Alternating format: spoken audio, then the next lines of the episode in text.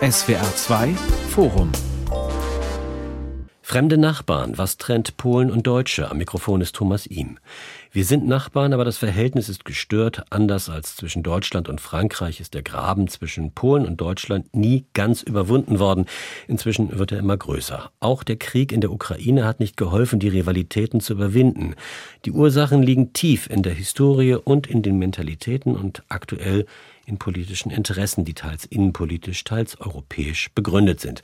Zu diesem Thema diskutieren hier im SWR2 Forum Professor Dr. Felix Ackermann. Er ist Kulturwissenschaftler und Historiker an der Fernuniversität Hagen. Professorin Dr. Cornelia Konschal, Historikerin an der Universität Bielefeld und Professor Dr. Carolina Vigura, Soziologin und Journalistin bei Kultura Liberalna, einem polnischen Blatt. Die deutsch-polnischen Beziehungen das ist seit Jahren eine Geschichte der Entfremdung. Aktuell belassen drei Themen das Verhältnis zwischen Berlin und Warschau. Da ist die Diskussion über die richtige Reaktion auf Russlands Krieg gegen die Ukraine.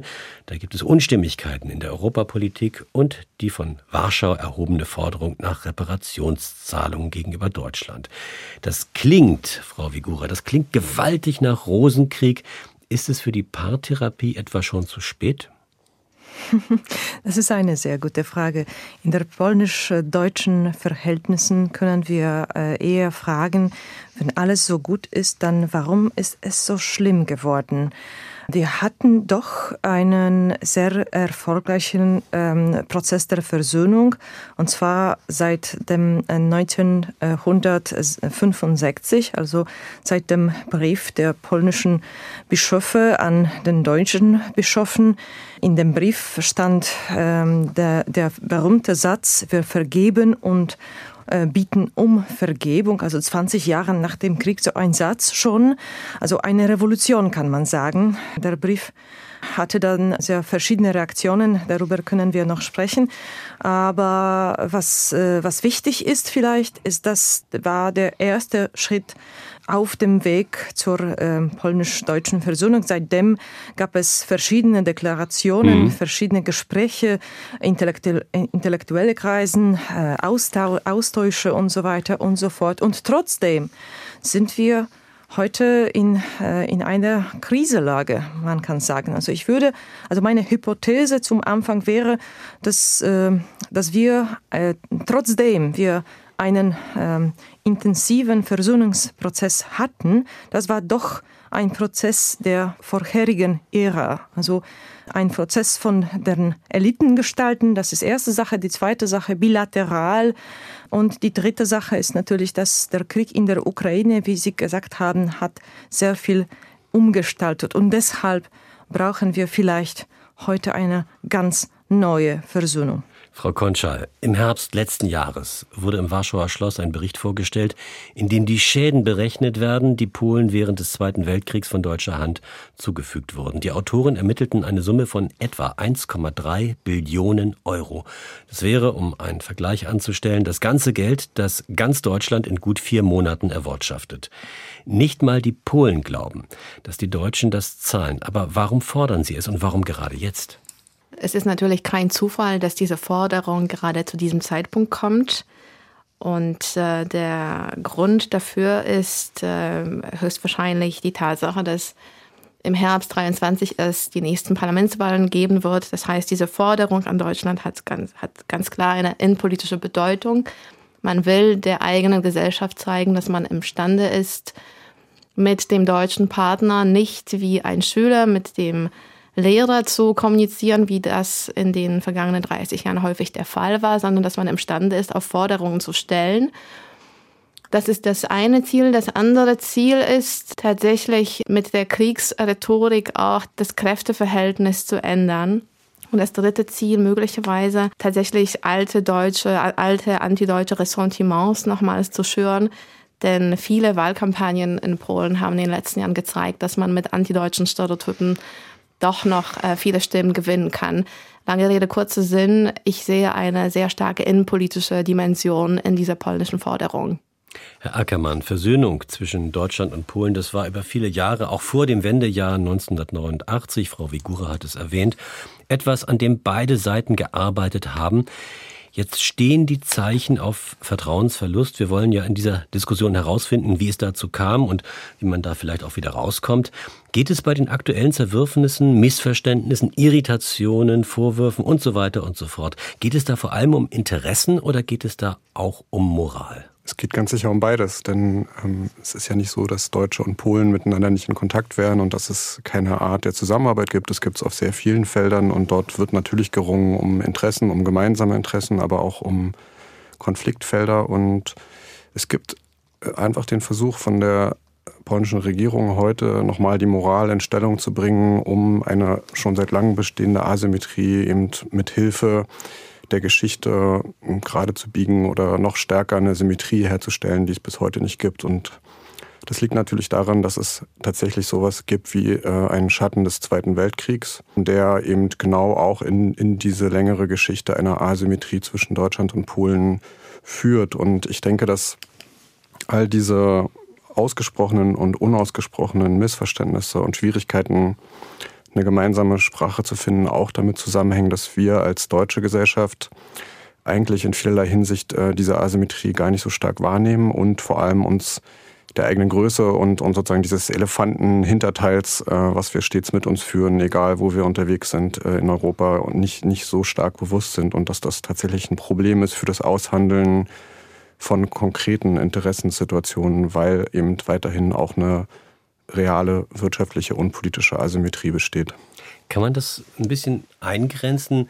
Liegen die Probleme mehr im politischen Feld? Liegen sie im gesellschaftlichen, zivilgesellschaftlichen Feld? Oder wie sieht es aus bei der Wirtschaft? Da gibt es offensichtlich überhaupt keine Probleme, wenn man sich die Zahlen so anguckt. Also wo wird der Streit gepflegt? Ja, wenn wir uns ähm, mit der Diagnostik der deutsch-polnischen Beziehung beschäftigen, dann konzentrieren wir uns auf die politische Großwetterlage und vergessen sehr häufig, dass es in der Wirtschaft, wie Sie richtig gesagt haben, doch ganz gut geht. Daran hat sich ähm, kaum was geändert in, in, den, in den letzten Jahren. Den meisten Deutschen ist auch nicht bekannt und bewusst, wie wichtig Polen als äh, Wirtschaftspartner für Deutschland ist.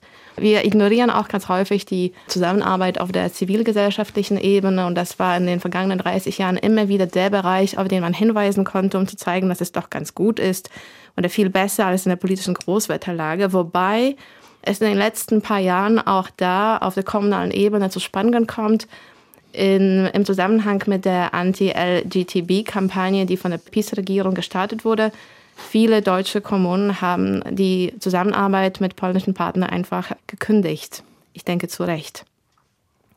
Ja. Nichtsdestotrotz, wenn wir über die Diagnostik sprechen, dann konzentrieren wir uns auf die politische Großwetterlage. Und äh, dass es in, in diesem Bereich eine tiefe Krise gibt, da sind wir uns, glaube ich, alle einig. Aber ich will nochmals betonen, was ich schon am Anfang gesagt habe. Ich glaube, eine ganz wichtige Rolle aus polnischer Perspektive spielt in dieser Konfliktsituation wirklich die Innenpolitik.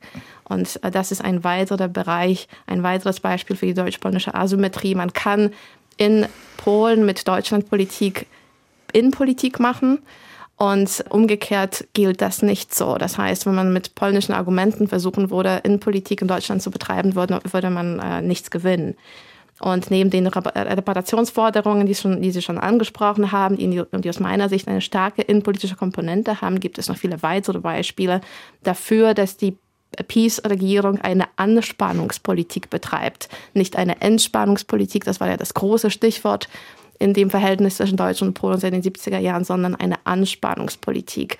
Und ich will nur zwei weitere Beispiele ins Spiel bringen, die häufig äh, vergessen werden. Das eine Beispiel ist der deutsch-polnische Runde Tisch, an dem ähm, über eines der heikelsten deutsch-polnischen Themen diskutiert werden sollte, das heißt über den Status der in Deutschland lebenden Polen. Diesen Tisch gibt es seit 2010, aber seit, 2000, seit 2015 passiert da nichts. Es gibt überhaupt keinen Fortschritt in dieser Debatte, weil diese Debatte von polnischer Seite blockiert wird. Ein anderes Beispiel, das deutsch-polnische Geschichtsschulbuch. Eine fantastische Geschichte, eine Erfolgsgeschichte, die global auch viel äh, Anerkennung und Lob sammelte, die aber wiederum von der polnischen Seite in den letzten paar Monaten praktisch gekippt wurde. Und das sind zwei konkrete Beispiele für mögliche Erfolgsgeschichten, die aber ganz bewusst und mit einem klaren politischen Ziel vor Augen von der polnischen Regierung zerstört worden sind. Es ist schon häufiger das Wort der Asymmetrie gefallen. Diese Asymmetrie drückt sich ja vielleicht auch ein Stück weit darüber aus, dass, dass wir hier in Deutschland nur ein geringes Interesse an Polen haben und auch gar nicht so richtig wissen, was da los ist, wohingegen in Polen ein sehr langes Gedächtnis vorherrscht und da spielen eben auch die, die Zwistigkeiten mit Deutschland, die Verbrechen Deutschlands in der Nazizeit eine nach wie vor große Rolle. Waren wir zu naiv, dass wir gedacht haben, alles in Butter, alles wieder gut? Ich denke, dass es hier zwei wichtige Kontexte gibt, und zwar einen politischen und einen gesellschaftlichen.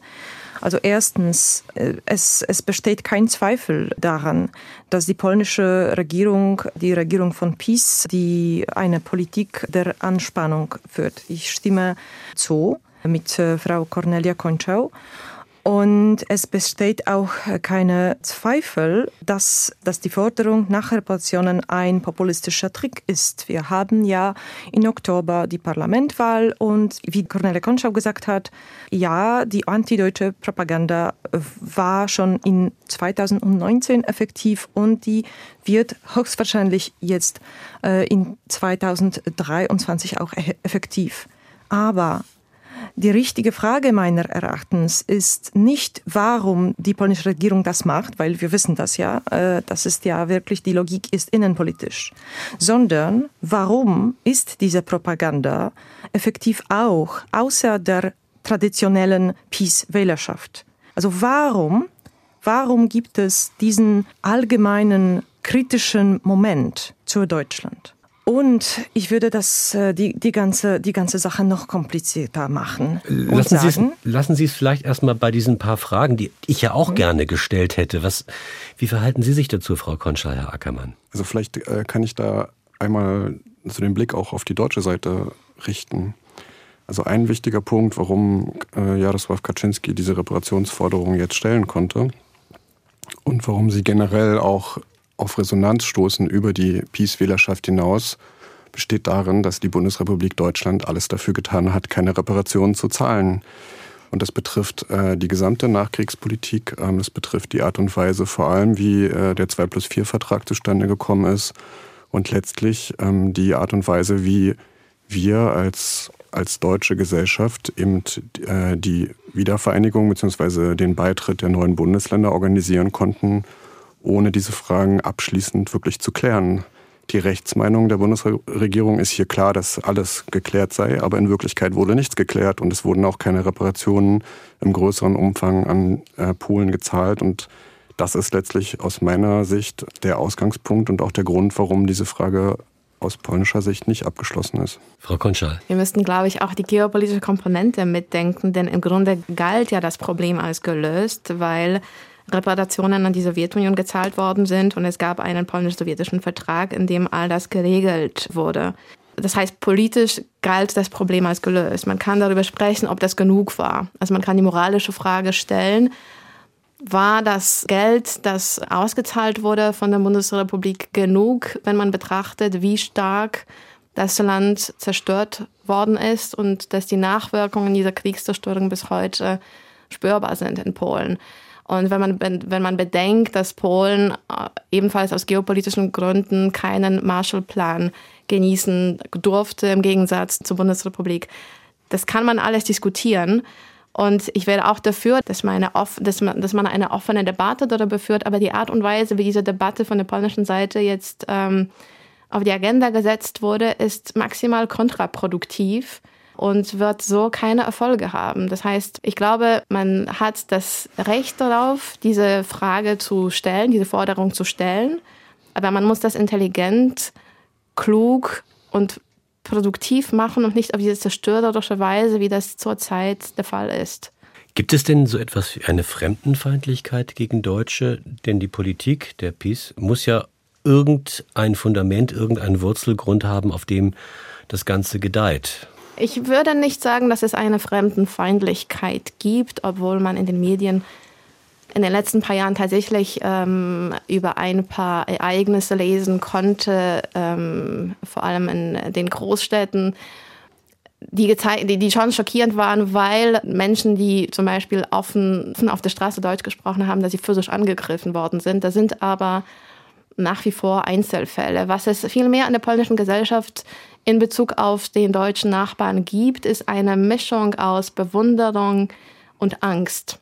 Also auf der einen Seite bewundert man die, die Leistungsfähigkeit der deutschen Wirtschaft und es gibt äh, die sogenannte ähm, schon sprichwörtlich, sprichwörtlich gewordene deutsche Chemie. Also man glaubt, dass deutsche Putzmittel tatsächlich stärker sind als äh, diejenigen, die zwar in Deutschland produziert, aber für den polnischen Markt gedacht sind. Und das ist ein Mini-Mini-Beispiel aus dem Alltag.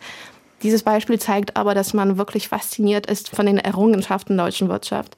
Und auf der anderen Seite und zugleich gibt es eine tief sitzende Angst vor politischer Dominanz Deutschlands in Europa und vor wirtschaftlicher Dominanz Deutschlands in Polen. Und dieses Spannungsverhältnis zwischen Bewunderung und Angst ist unglaublich stabil. Ich würde dazu gerne noch was hinzufügen. Ich habe ja sechs Jahre mit meiner Familie in Warschau gelebt, äh, bis, bis zum Juli 2022. Und muss tatsächlich sagen, dass, dass wir uns da sehr wohl gefühlt haben und im Alltag ja auch Deutsch gesprochen haben und in der Regel das ohne Probleme ablief. Ich allerdings auch einmal in Saskia Kemper tatsächlich tätlich angegriffen wurde, weil ich mit meiner Familie auf der Straße Deutsch gesprochen habe. Das heißt, es gibt sowas wie eine Resonanzboden äh, für diese Art von, von Hassrede, die auch in der polnischen Tagespolitik untereinander äh, gepflegt wird. Und die hat tatsächlich nach 2016 zugenommen und hat sich auch in Einzelfällen in physischer Gewalt umgewandelt. Allerdings nicht speziell gegen Deutsche. Das ist, glaube ich, wichtig. Ich fand es tatsächlich auch faszinierend, äh, was Cornelia beschrieben hat, dass es gleichzeitig eben ähm, überall in Warschau in den angesagten Clubs Fritz Cola aus Hamburg gibt, wo ich mich immer gefragt habe, wie kommen, wie kommen junge Menschen in der Stadt, in der das Deutsche Reich 500.000 Menschen ermordet hat, wie kommen die dazu, 80 Jahre später deutsche Cola zu trinken? Also ich fand das immer merkwürdig. Aber es hat, es muss was zu tun haben mit dieser Anziehungskraft von, vor allem von Städten wie Berlin und Hamburg und auch diesem, diesem Wechselspiel, äh, was Cornelia eben beschrieben hat. Letztlich denke ich, dass dieses politische Problem, was Cornelia angesprochen hat, auch mit der Frage zu tun hat, wer mit welcher Stimme in Europa spricht. Und da kann ich auf jeden Fall sagen, dass es sowas gibt wie eine allergische Reaktion gegen Deutsche, die überhaupt das Wort ergreifen und überhaupt ihre Meinung sich bilden zu Polen. Also das habe ich immer wieder erlebt, dass mir quasi gerade als Deutschen abgesprochen wird, überhaupt öffentlich Stellung zu nehmen äh, mir eine Meinung zu bilden und auch das, was in Polen gerade passiert, was sich verändert, ähm, einzuordnen und auch zu bewerten. Da gibt es ganz klar sowas wie eine allergische Reaktion. Europa ist vielleicht ein ganz gutes Stichwort. Ähm, für uns Deutsche ist Europa ja so etwas wie der Ausweg aus unserer dunklen Geschichte. Wir sind gute Europäer und damit lassen wir die Schatten der Vergangenheit hinter uns. In Polen wird aber, wenn ich das richtig sehe, Europa eher als Bedrohung empfunden und nicht sozusagen als das große gemeinsame Dach. Ist das so? Nein. Ja, ich, mm, ich würde das Bild korrigieren. Ja oder nein? Jein. Ich denke, auch da haben wir es mit einem faszinierenden Spannungsverhältnis zu tun. In Bezug auf die polnische Gesellschaft stimmt die These, die sehr häufig behauptet wird, in, vielen Ländern aber nicht äh, so zutreffen kann. Beispielsweise ähm, in Bezug auf Deutschland kann man, wie wir von Soziologen wissen, nicht sagen, dass es eine stark polarisierte Gesellschaft ist. Die polnische Gesellschaft ist aber stark polarisiert. Das heißt, wir haben einen, einen starken Teil, einen ausgeprägten Teil der polnischen Gesellschaft, der pro-westlich ist und die Modernisierung anstrebt und den europäischen Lebensstil leben will. Und Europa bedeutet zugleich Westen und der Unterschied zwischen Europa und den USA als Teil des Westens ist da nicht immer so klar zu machen. Also es gibt diese Faszination und Begeisterung für das, für das, für alles, was westlich ist. Und auf der anderen Seite gibt aber zugleich einen fast genauso stark ausgeprägten Teil der Gesellschaft, der eher rückwärtsgewandt, traditionsbesonnen ist, der das Fremde, sprich Westliche, ablehnt und als Bedrohung sieht und sich eben auf die eigene Tradition, die eigene Geschichte, die eigenen Werte wie die katholische Kirche etc. Äh, besinnt. Und diese Zweiteilung, diese Spaltung der polnischen Gesellschaft, die bestimmt auch das politische Leben seit 2005 mm, im Grunde schon und hat sich nach 2010, nach dem Flugzeugabsturz bei Smolensk, nochmal vertieft. Wo Denn, die halbe äh, polnische ja. Elite-Regierung ums Leben gekommen ist. Ja, richtig. Der damalige äh, Staatspräsident, seine Ehefrau und über 90 weitere Vertreter der, äh, des politischen Establishments. Und das, das darf man nicht vor Augen verlieren, dass es eben diese tiefe Spaltung gibt und dass diese Kluft tatsächlich immer stärker wird. Und dafür gibt es soziologische Daten, aber dafür kann man auch viele anekdotische Beispiele erwähnen. Es reicht, dass man sich im familiären Kontext unterhält. Da stößt man über kurz oder lang auf jemanden, der eben im anderen Lager ist. Und ähm, es wird dann schon sehr kompliziert. Ja, richtig. Ich würde aber noch über die neue Dynamiken gerne sprechen. Und zwar über die Dynamiken, die erlöst ähm, geworden sind äh, nach dem Anfang des äh, Krieges in der Ukraine. Nämlich dieser allgemeine deutschkritische Moment, wie ich das früher genannt habe. dass dieser Moment herrscht nicht nur in Warschau, sondern wenn man mit den Leuten in Tallinn oder in Riga oder auch in Kiew spricht, dann werden die sehr ähnliche Sachen sagen. Und es geht wirklich über die moralische Führung in Europa. Und zwar, die Osteuropäer ähm, denken heute, Polen, die baltischen Staaten, aber auch die Ukraine, also die Nachbarn Russlands, die denken, dass die von Anfang an besser äh, Putins Russland definiert haben und verstanden haben und dass Deutschland oder die deutsche Regierung hatte kein Recht und, und zwar im moralischen Sinne. Und das, denke ich, ist sehr wichtig. Ich habe früher gesagt, dass, dass es nicht nur über diese alte traditionelle deutschkritische Anstellung geht in Polen, dass die Rechtkonservativen ja eher immer sehr oder mehr äh, äh, kritischer äh, waren, sondern es geht über eine Entwicklung in der ganzen Gesellschaft. Und die Entwicklung, diese neue Dynamik, denke ich, ist verbunden mit der Führungsrolle äh, Deutschlands in Europa bisher, bisherige Rolle. Und jetzt äh, damit, dass diese, äh, die, die Nachbarn Russlands denken, äh, auch Polen, dass es ist nicht mehr ein, ein, ein deutscher Moment, dass, dass es vielleicht ein osteuropäischer Moment ist. Ob es richtig ist oder nicht, äh, da, darüber können wir noch sprechen. Aber diese, die, die allgemeine Stimmung, so, sozusagen die dominante Emotionen, haben sich verändert und zwar, das hat vor einem Jahr passiert.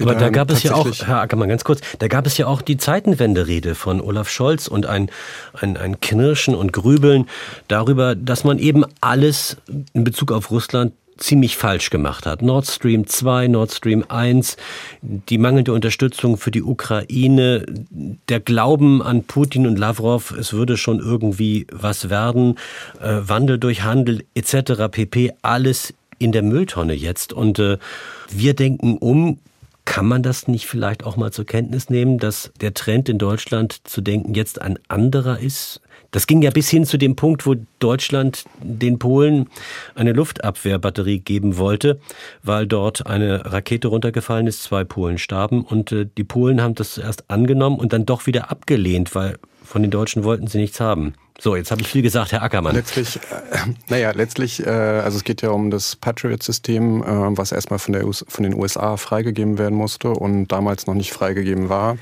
Letztlich ist es so, dass Polen das selbstverständlich akzeptiert hat und inzwischen auch dort schon dieses Waffensystem installiert ist. Aber ich, ich wollte noch mal darauf hinaus, dass wir tatsächlich unter Beobachtung stehen als, Deutsch, als deutsche Gesellschaft und als deutscher Staat. Und ähm, auch nach der Zeitenwende-Rede, die ja am 27. Februar 2022 gehalten wurde, Monate, gefühlt Jahre vergingen, bis ähm, die Entscheidung fiel über die Entsendung von Kampfpanzern und überhaupt die Erlaubnis auch für den Export aus anderen Ländern.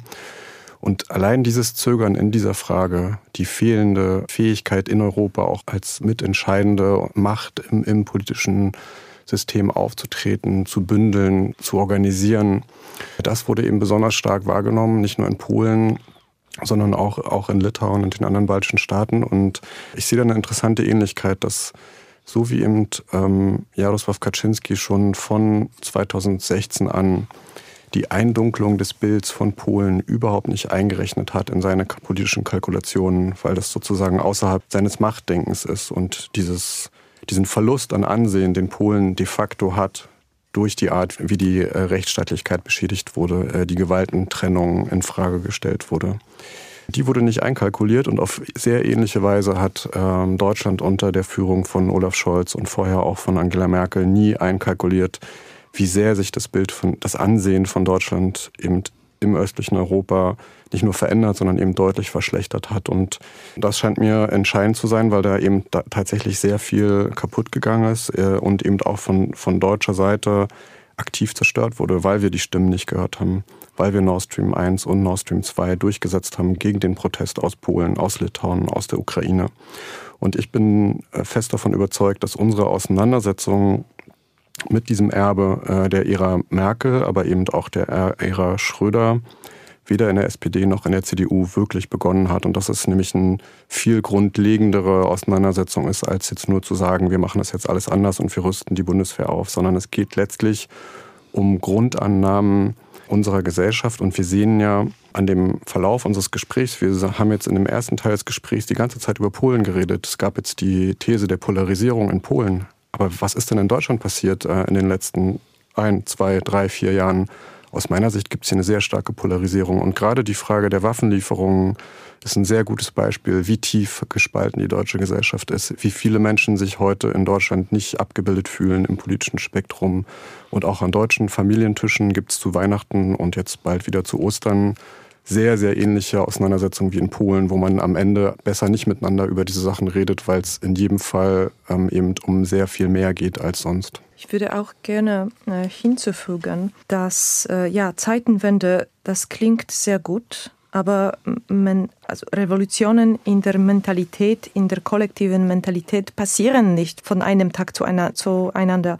Also es, es ist nicht so einfach, so nur eine Rede zu halten und dann alles stellt sich um. Ja, das, das, das passiert nicht in, äh, so in, in, in keiner Gesellschaft. Von hier in Deutschland, wenn man, wenn man die ganze Situation betrachtet, dann kann man sagen, dass die deutsche Gesellschaft hat sehr gute Gründe, um zu skeptisch zu sein, um sich zu schnell zu verändern. Ja, Hannah Arendt hat darüber in der 20. Jahrhundert ge geschrieben. Die hat gesagt, in diesem Land hat die Moralität zweimal umgestürzt. Einmal in 1933 und dann wieder einmal in 1945, weil die ganze Gesellschaft musste zurück in die Demokratie äh, sich bewegen. Also ich verstehe schon, und wenn man hier äh, lebt, wohnt, dann versteht man schon, dass solche mentale Revolutionen passieren und können nicht schnell passieren. Aber die Frage ist, ob das man von außen versteht, ob das genug kommuniziert ist, ob das äh, verstanden ist. Und hier würde ich schon Zweifel haben. Also es gibt viele Zweifel darüber, dass der Bundeskanzler Scholz zum Beispiel zu viel schweigt und dass er nicht erklärt, warum er zögert. Ich, ich, das, das ist auch, äh, es gibt auch eine heftige äh, Diskussion darüber hier in Deutschland. Die Gesellschaften in Polen, in baltischen Ländern, die können schon das nicht verstehen, weil das vielleicht nicht genug kommuniziert ist. Zum einen wurde, wird, wurde und wird die deutsche ähm, Zeitenwendepolitik nicht genug kommuniziert und erklärt. Also das sind deutsche Fehler. Zugleich gibt es aber auch in Polen eine sehr schwach ausgeprägte Deutschland-Expertise, sowohl in der Wissenschaft als auch in den Medien gibt es wirklich wenig Menschen, die sich richtig gut auskennen und die deutsche Geschichte und Gegenwart dem polnischen Publikum erklären könnten. Es gibt paradoxerweise an deutschen Universitäten mehr Polen-Experten als umgekehrt. Und dasselbe äh, bezieht sich auch auf die Medien. Das SWR2-Forum zum Thema fremde Nachbarn, was trennt Polen und Deutsche mit Felix Ackermann, Carolina Vigura und Cornelia Konschal. Frau Konschal, Sie sind wie alle eigentlich in dieser Runde Reisende zwischen Deutschland, Polen. Sie sind aber auch zudem auch noch in Frankreich längere Zeit gewesen. Sie kennen die Geschichte der deutsch-französischen Aussöhnung und der Etablierung dessen, was man ja, so sprichwörtlich immer als den deutsch-französischen Motor bezeichnet. Warum hat das zwischen den Erzrivalen Deutschland und Frankreich letztlich dann doch ganz gut geklappt und warum kann man diesen Prozess der Aussöhnung, der Versöhnung mit Polen nur schwerlich in Gang bringen oder stabilisieren? Eine sehr gute Frage. Die Geschichte der deutsch-französischen Versöhnung nach dem Zweiten Weltkrieg, die wurde und wird äh, immer wieder tatsächlich als ein Vorbild für die deutsch-polnische Versöhnung bemüht. Interessanterweise nicht erst nach 89, sondern bereits davor. Und was man in den 90er Jahren beobachten konnte, war fast eine ritualisierte Rhetorik, die diesen Vergleich bemüht hat. Und in bestimmten Bereichen war die deutsch-französische Beziehungsgeschichte nach 1945 tatsächlich ein Vorbild für die deutsch-polnische Nachbarschaft. Also es wurde eine Reihe von Institutionen und Gremien geschaffen, die äh, im deutsch-polnischen Kontext, die sehr stark von den entsprechenden deutsch-französischen französischen Institutionen und Gremien inspiriert sind. Aber der deutsch-polnische Bereich ist bei weitem nicht so sehr institutionell und menschlich gesättigt wie äh, im Falle der deutsch-französischen Nachbarschaft. Also was fehlt, sind Infrastrukturen, die äh, nach 45 zwischen Deutschland und Frankreich aufgebaut worden sind und zwischen Deutschland und Polen immer noch nicht. Das ist da, das eine Problem. Das andere Problem ist auch, wie bereits gesagt, die polnische Deutschlandpolitik ist sehr stark von der Innenpolitik abhängig. Es gibt nicht die Stabilität, die es im deutsch-französischen Verhältnis gibt. In diesem Fall, egal wer, wer gerade an der Regierung gibt, der hält sich an bestimmte Prinzipien und die deutsch-französische Zusammenarbeit wird einfach gepflegt, eben weil, und damit bin ich zurück beim Punkt zwei, es diese starke Infrastruktur gibt. Das heißt, egal was, wer gerade an der Spitze der Regierung sitzt, der Austausch der Beamten beispielsweise, die Konsultationen auf unterschiedlichen Ebenen, all das geht weiter. Im deutsch-polnischen Fall fehlt das. Und wir haben auch die schöne Katastrophe namens Weimarer Dreieck, ein ambitioniertes, aber letztlich gescheitertes Format. Genau, da sollten Deutschland, Frankreich und Polen an einem Tisch sitzen und man wollte die deutsch-französische Freundschaft sozusagen durch ein Dreierbündnis erweitern. Richtig, das war die Idee von 91. Und auch hier kann man sehr viel ritualisierte Rhetorik dokumentieren aus den vergangenen 30 Jahren.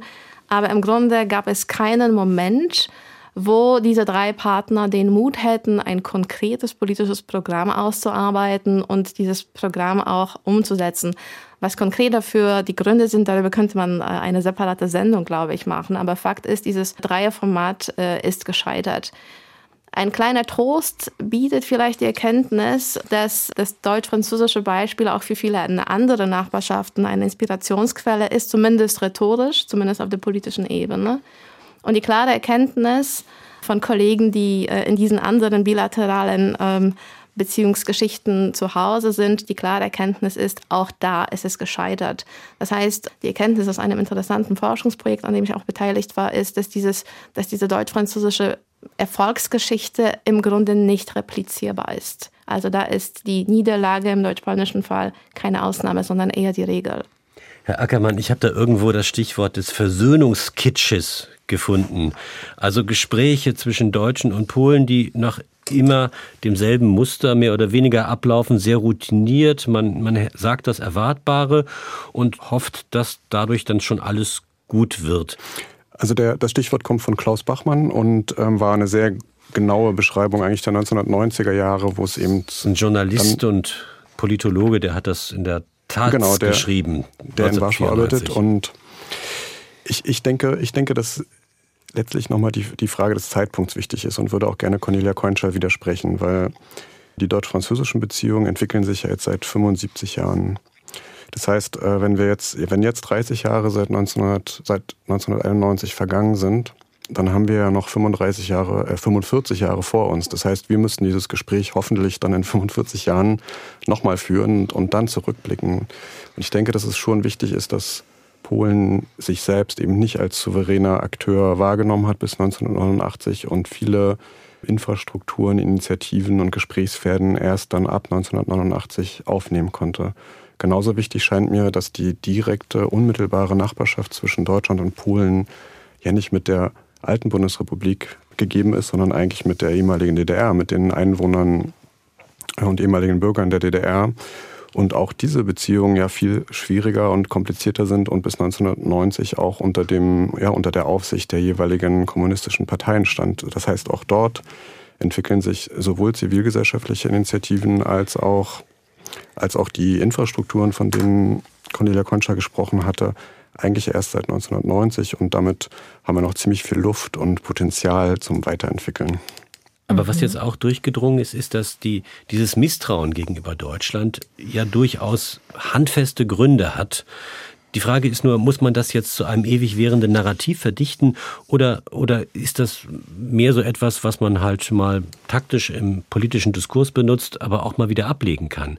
Wie verfestigt ist sozusagen jetzt das, was seitens der PIS dort propagiert wird? Also zwei Sachen.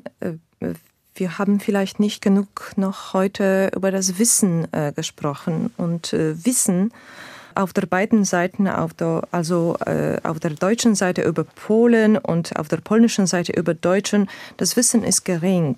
Aber geringer ist doch das Wissen auf der äh, deutschen Seite. Und äh, viele Deutschen verstehen nicht, warum äh, die Polen diesen Egoismusverdacht haben. Und diesen, dieser Egoismusverdacht ist damit verbunden, dass die komplizierte Geschichte hm, zwischen Polen und Deutschland ist nicht in 1939 angefangen, sondern vor 300 Jahren. Also das ist, diese Geschichte ist angefangen mit der Teilung Polens. Und deshalb ist das Verdacht so tief eingebaut, sozusagen. Und damit natürlich manipuliert die PiS. Ja, wir könnten einen ganz anderen Weg vor, sich vorstellen. Wir könnten sich vorstellen, ja, eine Kontinuation des polnisch-deutschen Schulbuches und so weiter. Aber das, das, das, gerade passiert es nicht so. Das ist die ein, eine Sache. Die zweite Sache ist, ist, ist doch die Sache über die Versöhnung.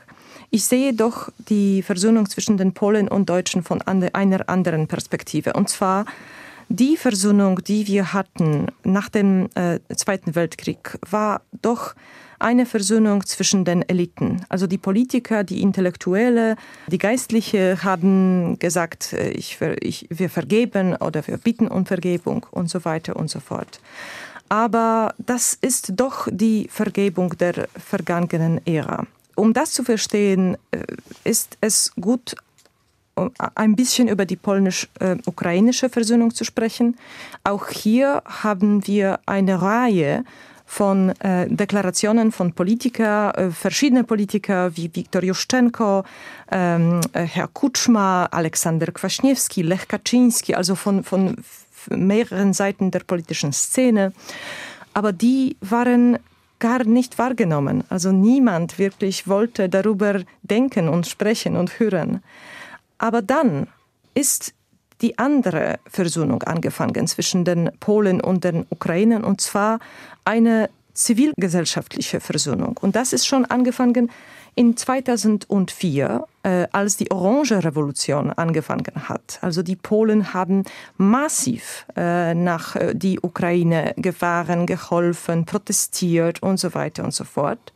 Und deshalb waren wir letztes Jahr so schnell und so bereit, um die äh, Millionen von den ukrainischen Flüchtlingen zu willkommen. Also ich sage das, äh, ich sage nicht jetzt, dass es möglich zwischen den Polen und den Deutschen um eine ähnliche Versöhnung zu haben, da wir eine ganz andere politische Lage haben.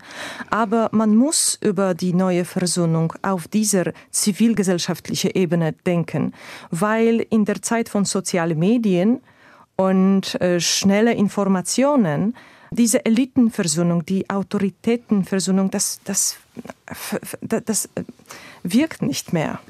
Ich glaube, ich muss da widersprechen. Es gibt seit 20 Jahren den deutsch-polnischen Barometer. Das ist eine repräsentative soziologische Umfrage, die, wie gesagt, seit inzwischen 20 Jahren durchgeführt wird und in der das Deutschlandbild der Polen und äh, das Polenbild der Deutschen analysiert wird. Klar darin erkennbar ist eine Asymmetrie. Die Deutschen interessieren sich weniger für Polen als umgekehrt und wissen auch weniger ähm, über Polen. Aber, ähm, und damit wären wir weniger bei den trüben Tönen endlich in dieser Diskussion.